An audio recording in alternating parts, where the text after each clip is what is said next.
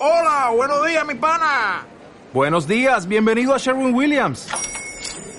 ¡Ey! ¿Qué onda, compadre? ¿Qué onda? Ya tengo lista la pintura que ordenaste en el ProPlus app. Con más de 6.000 representantes en nuestras tiendas listos para atenderte en tu idioma y beneficios para contratistas que encontrarás en aliadopro.com. En Sherwin Williams somos el aliado del PRO.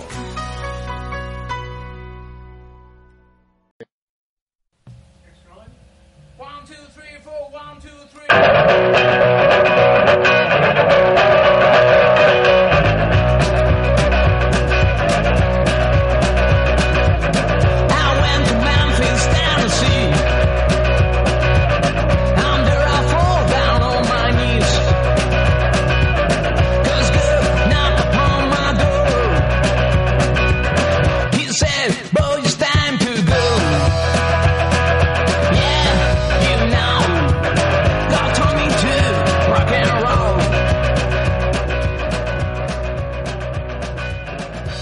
Aquí estamos otra vez, tarde, pero sí que estamos, que es lo importante.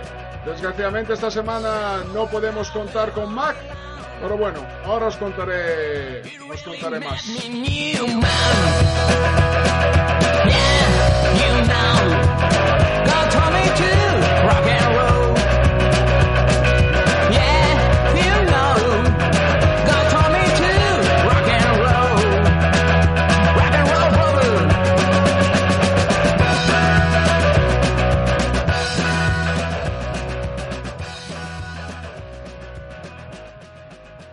Como os decía, esta semana no podemos contar con Mac. Y esta es la razón del por qué salimos tan tarde. No que le quiera echar la culpa a Mac, al revés. Es decir, lo que hemos intentado ha sido hacerlo juntos y por eso hemos aguantado tanto. Luego al final, visto la imposibilidad de hacerlo, eh, hemos decidido, pues nada, salir con este formato, aunque, aunque ya fuera domingo por la mañana.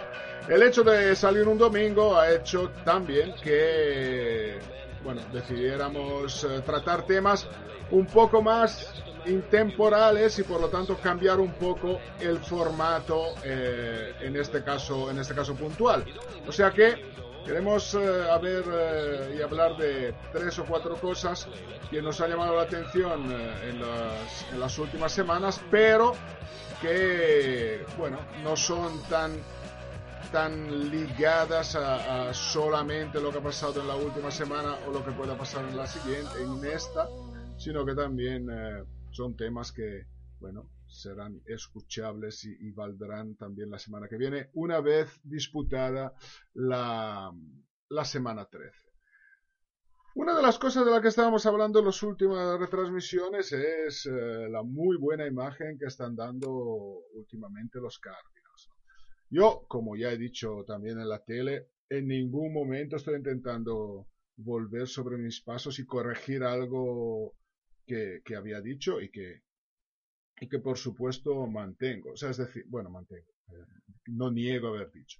Es decir, yo había comentado que, bueno, que los Cardinals eran, sí, un equipo interesante, que tenía un balance que merecía, que estaba ahí porque se lo había ganado, pero que cuando se había enfrentado a grandes equipos como Seahawks, eh, Saints y 49ers, digamos que había eh, demostrado que tota-, todavía tenía ciertas lagunas que le impedían estar entre el grupo de los, de los grandes, ¿no? y por lo tanto que tampoco pensaba que podían llegar muy lejos. Bueno, la verdad que últimamente eh, he empezado a cambiar de idea hasta llegar a la semana pasada, en la última vez que les vimos, donde realmente me he convencido de que son un equipo que merece mucho respeto y que hay que tener en cuenta, porque eh, además esta evolución, si uno lo piensa con, calma, digamos, puede que tenga unas razones también muy claras, ¿no? Y, la primera de ellas eh,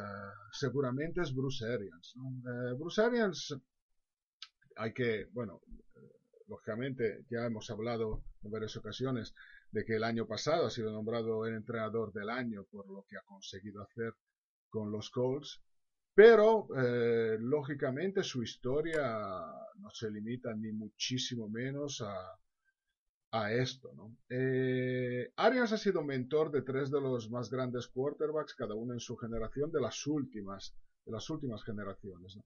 Eh, cuando los Colts eh, eh, eligieron en el draft de Peyton Manning, él era el, el, el entrenador de quarterbacks y fue el, su, su, mentor al principio. Luego, eh, en sus años uh, en los Steelers, eh, especialmente los de coordinador ofensivo, lógicamente trabajó con Rotlisberger y con él ganó dos Super Bowls. Y luego lo último que recordamos, eh, lo que ha sabido hacer el año pasado en los Colts, donde como head coach interino, sustituyendo a Chuck, eh, Pagano, que había tenido que, lógicamente, dejar su puesto por, por, por, la enfermedad que le encontraron, que le diagnosticaron, pues consiguió, con un equipo nuevo, eh, lleno de, de jóvenes y, con un nuevo quarterback que venía de un momento tan complicado como el que, como el que fue el de los Colts en la temporada anterior, pues consiguió una gran temporada y, como decíamos, uh, siendo entrenador principal interino, pues ser nombrado el mejor entrenador del año. Eh, esos tres quarterbacks, seguramente tres grandes quarterbacks, insisto, cada uno en su época, cada uno en su generación, coinciden todos en, en dos cosas uh, fundamentalmente. Uno, que, que Arians es un, una grandísima persona, una persona eh, con la cual por lo menos los, los, dos que más tiempo han pasado con él, que son Manning y Rotlisberg, eh, mantienen relaciones eh, también de amistad todavía después de haber estado trabajando juntos. Eh, y que luego eh, es un hombre que desde un punto de vista técnico y deportivo ha influido muchísimo en sus carreras. Y, y bueno, Lack está en su segunda temporada, pero gente como Manning o Rotlisberger, gente que ha estado en Super Bowls, que ha ganado Super Bowls, todavía dice que, que quizás eh, en su llegada al mundo del, del, fútbol profesional, Arians ha sido el hombre más importante que le ha marcado eh, en su carrera y cuyos consejos y, y, pautas que, que, que, despuso pues eh, son ahora fundamentales dentro de lo que ha sido, dentro de lo que es su, su juego. Eh, la verdad que los Cardinals, dicho esto, eh, teniendo en cuenta la defensa que tiene, eh, de por sí ya se merecen respeto. Pero ahora, si además pensamos en que el trabajo de Arians puede empezar a dar sus, a dar sus frutos, como parece ser, eh, hay que tener en cuenta que ellos ahora tienen un, gran director, que es Arians, que puede contar con veteranos del calibre de Carson Palmer y Larry Fitzgerald. Eh, Carson Palmer, yo lo he dicho muchas veces, eh, seré un cabezota. Yo sigo pensando que, es un, gran quarterback, un quarterback con mucho potencial, que no ha tenido quizás suerte y, y que ahora podría encontrar su gran oportunidad, dirigido por un gran entrenador como Arians eh, al igual que, que, que, pasó otros quarterbacks que, que realmente volvieron a brillar uh, ya siendo, siendo veteranos. ¿no? Además a Palmer todavía le quedan años, pero eh, además eso ocurrió también en Arizona. Eh, mirad lo que le pasó a, a, a Kurt Warner, ¿no? Después de ser una estrella con los Rams, luego pasar por, por uh, temporadas un poco decepcionantes en los Giants y en los mismos Cardinals, luego de repente tuvo otra vez la oportunidad y hizo otra vez uh, grandes cosas llevando otra vez el equipo, el equipo a la Super Bowl. Eh, dicho esto, insisto, eh, estando como están ahora estos Cardinals, son seguramente un equipo a tener en cuenta. Ahora, lo que pueda pasar no lo sabemos porque, como ya hemos comentado en varias ocasiones, diferencia de la AFC, de la conferencia americana, donde al parecer hay unos dos, eh, tres equipos que destacan y luego mucha incertidumbre y mucha irregularidad, en la NFC la verdad que el bloque de los equipos que están uh, luchando para ganar un, una plaza de wildcard eh, es un grupo de equipos todos todos muy buenos seguramente. Y por lo tanto, lógicamente, esto es, es algo que es difícil de prever hasta dónde puedan llegar. Pero insisto, especialmente teniendo en cuenta el factor Arians, yo creo que, habrá que seguirlo. Y uno, eh, cambiando ya de tema, uno de lo que seguramente echa muchísimo de menos a, a Bruce Arians es Ben Roethlisberger, ¿no? Los Steelers, independientemente de haber perdido ahora el partido de acción de gracias contra los Ravens, llegaban a, al partido del jueves en racha después de haber ganado los últimos tres partidos. Y además, esos tres partidos no los ganaron por eh, de casualidad, ¿no? eran partidos eh, que ganaron respaldados por unos números importantes en el sentido que son números que se habían producido y habían mejorado precisamente en las áreas que más eh, problemas le habían dado a los estilos. ¿no? Además de, y aparte de actuaciones individuales en constante progreso, como por ejemplo la de, la de Livion Bell los números en esa situación en la que hablábamos, eh, digamos que eh, confirmaban que ahí realmente eh, se estaba, se estaba, hombre, estoy usando el pasado, pero yo diría se está, ¿no? se está llegando a un punto en donde el trabajo hecho está dando, está dando frutos. Por ejemplo, después de encajar 36 sacks en las primeras nueve jornadas, los, uh, los Steelers, eh, en concreto, solamente, incluyendo el partido del jueves pasado, ha encajado uno en los últimos tres, eh, tres partidos. Eh, y la defensa ha provocado siete turnovers en, estos partidos después de eh, haber provocado solamente siete, o sea, el mismo número, pero en las primeras siete jornadas de la liga. El partido de los Ravens eh, lo han perdido los Steelers, pero bueno, ese partido es un partido que siempre, tradicionalmente, en esta última época, es un partido que se, decide siempre por, por, una anotación, un partido de grandísima rivalidad entre dos equipos que además por estructura se parecen bastante y siempre, y una vez más ha ocurrido también el jueves, eh, se acaba así, con gran emoción y muy poca diferencia, muy poca diferencia en el marcador. Eh, insisto, esa derrota eh, se podía poner en el presupuesto de los, de los cabe, les pone en una situación ahora muy cuesta arriba, pero insisto que con el, con el, uh, yo definiría equilibrio a la baja que hay entre los equipos de la FC que se están jugando las plazas de Wildcard, todavía todo, todo puede ocurrir. Eh, ahora, ese partido, después de verlo, me, me hace reflexionar sobre dos temas. Uno es que, bueno, todo el mundo conoce la diferencia que ha habido entre Roethlisberger y, y, coordinador ofensivo, que precisamente sustituyó a, a Bruce uh, Arians, ¿no? Por, por, eso al principio de este comentario he dicho, uno de los que va a echar de menos a Arians va a ser Roethlisberger. Este año eh, bueno, de alguna manera, yo creo, eh, esto no es más con opinión mía en realidad, pero creo que han maquillado un poco ¿no? la, la, la, situación eh, de cara al exterior. Pero en realidad yo creo que no, no cuajan entre, entre sí.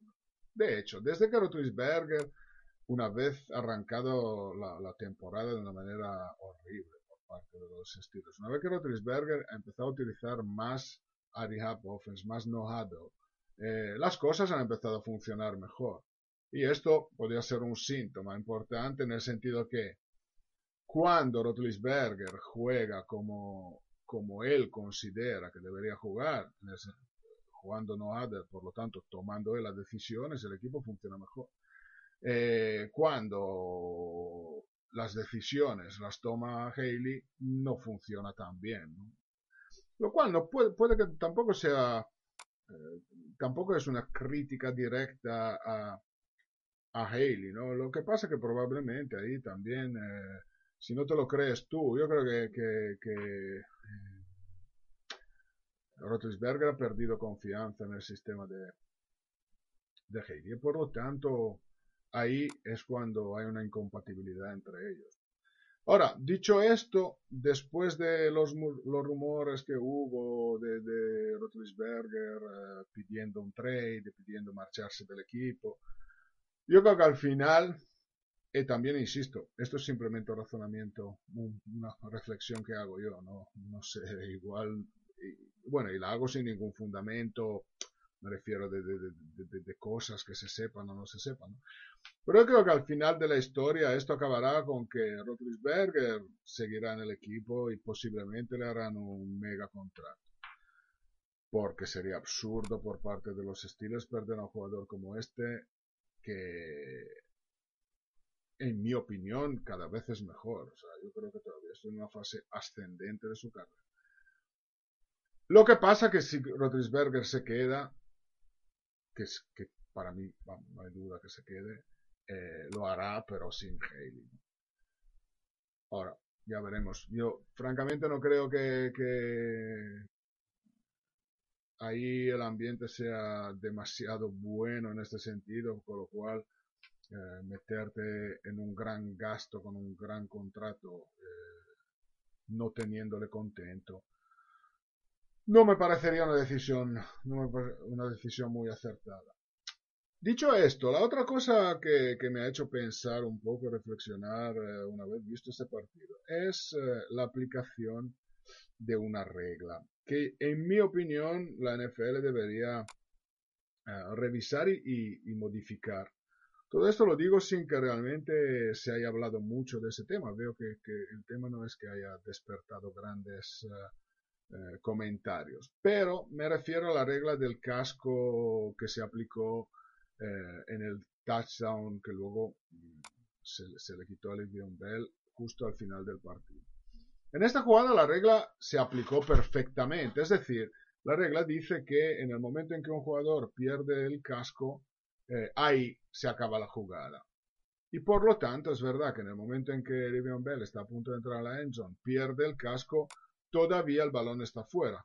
Entonces, ¿qué ocurrió? Que en un primer momento se les dio, se les dio el touchdown porque él entró en la endzone con el balón, el balón entró en la endzone, pero luego, una vez eh, revisada la jugada, se vio esta circunstancia, que el casco se le había, se le había escapado, se le había eh, quitado antes de que el balón entrara. Ahora, lo que yo digo es lo siguiente. Eh, insisto que el reglamento se aplicó a la perfección, ahí no hay nada que discutir, pero creo que esto va... Mm, o sea, no es eh, la, filosofía de la regla, no es esta. Esa regla se puso, y creo que, con muy buen criterio, para evitar situaciones como las de una jugada que hizo Jason Witten hace eh, unas temporadas, que además nosotros dimos en directo, recuerdo, donde Witten pierde el casco y sigue corriendo, lógicamente, porque la regla no lo impedía, sigue corriendo, llevando el balón eh, y avanzando muchísimas yardas. Eso sí que eh, lógicamente es una circunstancia extremadamente peligrosa porque eh, recibir un placaje, a lo mejor caer en un, bueno, o, simplemente recibir un golpe en toda la, cabeza o la cara, con la cara completamente desprotegida, y un golpe que te puede llegar incluso con un casco, puede ser real, puede tener consecuencias, vamos, gravísimas, pero gravísimas. Entonces, yo creo que la regla está bien pensada, pero creo que debería haber cierta elasticidad y entonces, en un caso, por ejemplo, como el de Livion Bell, eh, digamos, eh, dar por buena, dar por bueno el avance que es consecuencia de la inercia de la jugada. Es decir, en ese momento Bell estaba cayendo al suelo, estaba cayendo hacia, estaba cayendo hacia la endzone, recibe el golpe, pierde el casco, la propia inercia de todas maneras le lleva a eh, anotar el touchdown. Como si hubiera sido, por ejemplo, un primer down. Quiero decir, en este momento el casco lo ha perdido. No es que él sigue eh, corriendo con el balón sin casco, que es la razón del por qué se puso la regla. simplemente está cayendo el casco, lo ha perdido sí o sí. No es que eh, por no darle el touchdown se le haya protegido más o menos. la jugada es esta y, ya la ha hecho. Entonces, Creo que al igual que hay reglas como el golpear a un receptor desprotegido y, muchas otras que, digamos, son un poco a, discreción del juicio del árbitro. Esta también, esta falta, eh, perdón, esta, esta regla debería ser modificada en, este, en este respecto. Ahora, dicho esto, no sé qué, qué, opinará, qué opinaréis. Eh, pero bueno, eh, en cuanto a lo que puede haber influido directamente en el partido, bueno, aparentemente en poco, porque luego han anotado de todas formas los, los, los pero es verdad que esta jugada llegaba después de, de, una situación parecida en donde Miller había anotado y, al final la revisión, justamente otra vez, eh, le quitó el touchdown y, le puso el balón en la yarda eh, vuelven a atacar, vuelve a pasar lo mismo. Anotan, pero luego se lo quitan por revisión. Todo esto, lógicamente, influye un poco en, eh, en primer lugar, en la concentración, porque estás, eh, tienes este, esta montaña rusa de emociones, ¿no? He anotado, no he anotado, ahora me lo quitan, ahora me lo dejan.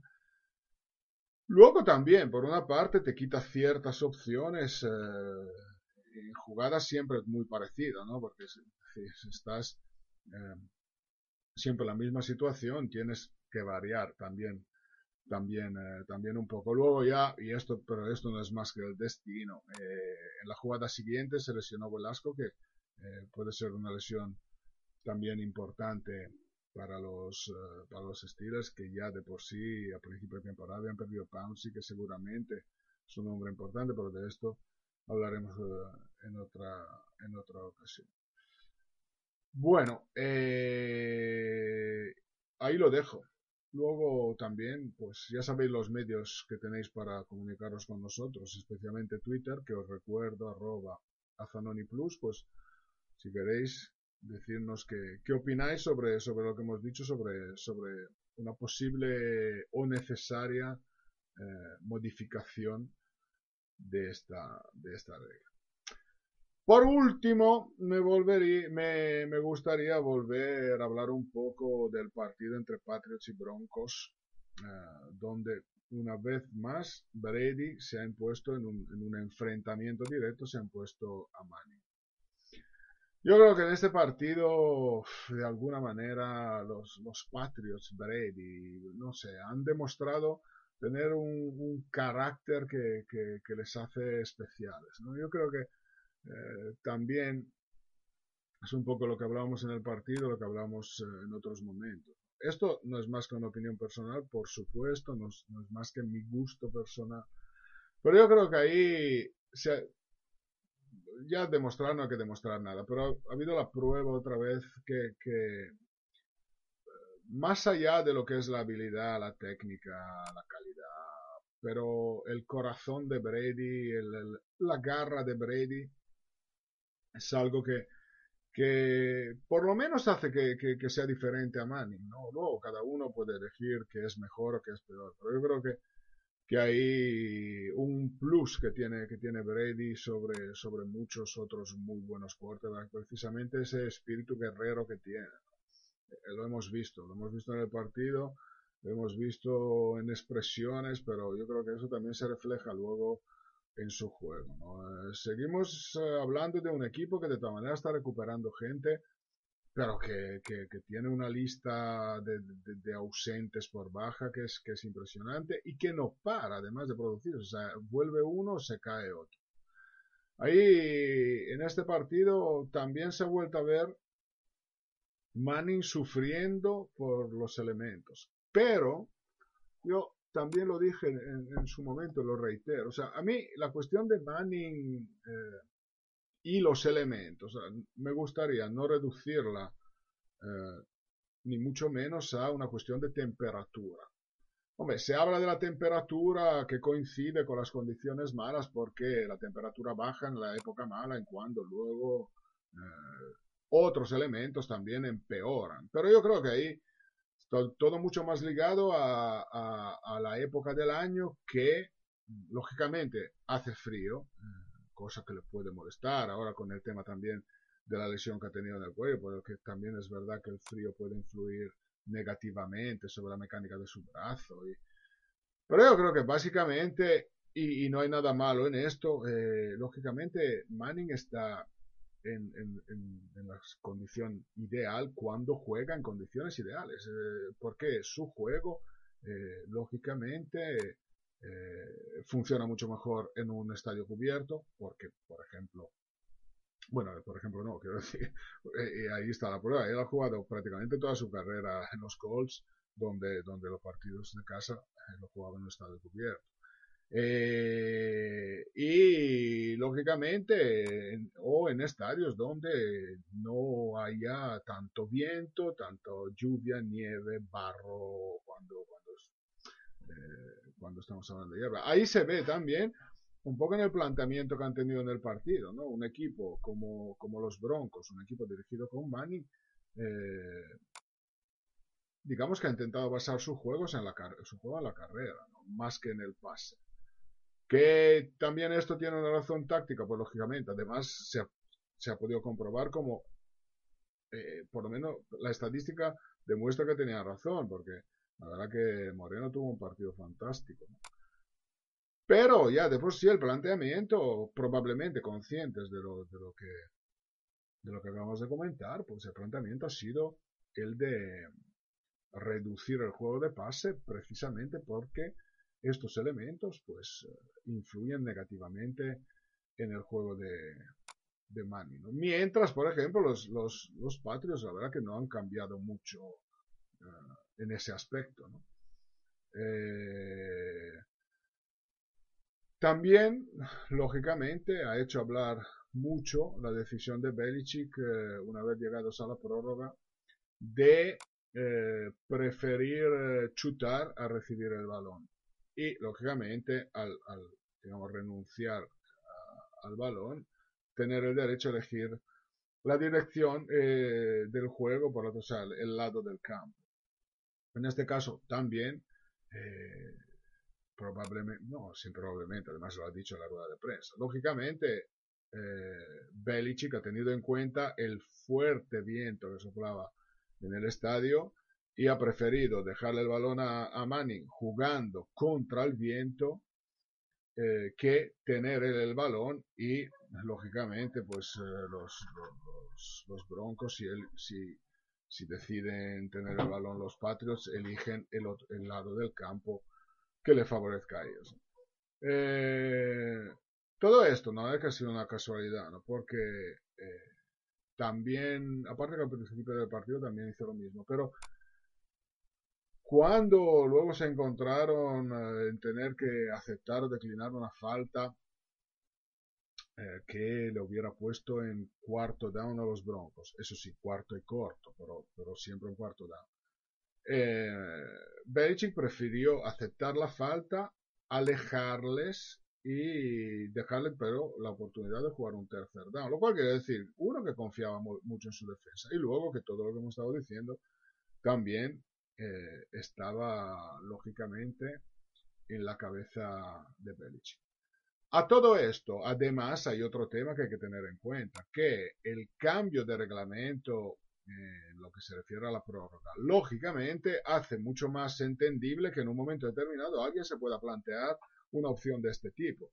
Yo lo he dicho también en las retransmisiones, francamente, no es que me haya sorprendido tanto de esta decisión, es más, en el momento en que eh, llegaron al sorteo de de, la prórroga, pues francamente fue algo que pensé, ¿no? decir, bueno, a ver qué deciden, si, o si ganan, si a ver qué deciden, eh, vista la situación. Bueno, dicho todo esto y para rematar, yo creo que a pesar de todos los problemas que han tenido, lógicamente, en este momento, los, eh, los Patriots, eh, bueno, lógicamente lo quito porque es mi idea tiene por qué ser eh, la correcta. Pero bueno, yo creo que en este momento vuelven a estar o a ser los favoritos porque, porque demuestran tener algo, algo especial. Yo francamente lo veo así. Y luego otra cosa que, que ya hemos comentado varias veces en esta temporada, eh, por primera vez desde la fusión de, American Football League y, National Football League, por lo tanto desde que existe el Super Bowl, Pues es la primera vez que se juega en un estadio de una ciudad del norte fría, en un estadio, lógicamente, al aire libre.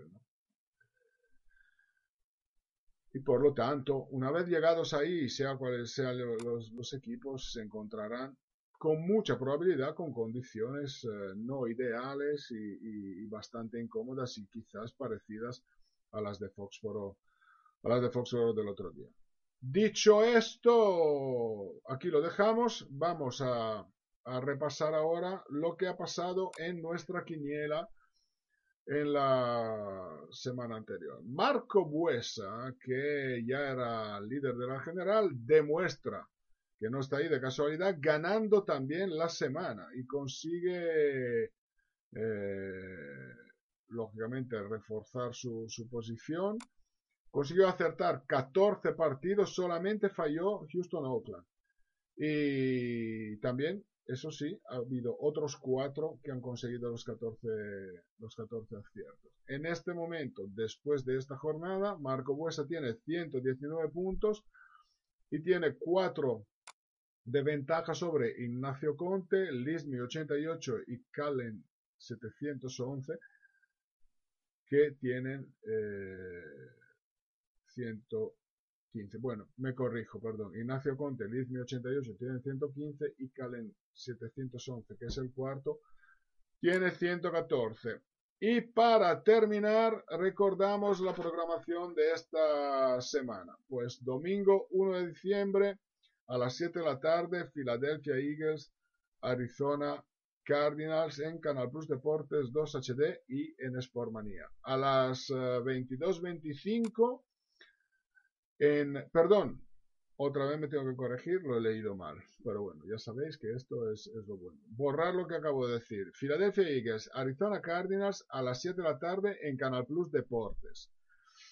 A las 10.25, las 22.25, Kansas City Chiefs Denver Broncos en Canal Plus Deportes 2 HD y en Sportmania. En Canal Plus Deportes 2 HD y en Sportmanía, también en la madrugada de domingo a lunes en directo a las dos y media de la madrugada en eh, versión original, Washington Redskins, New York Giants. El lunes a las 10 de la noche en diferido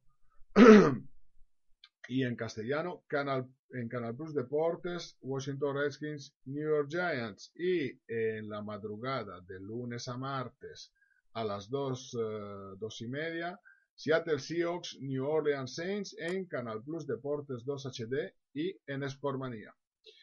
Bueno, dicho esto, nos vamos y bueno, nos veremos uh, la semana que viene.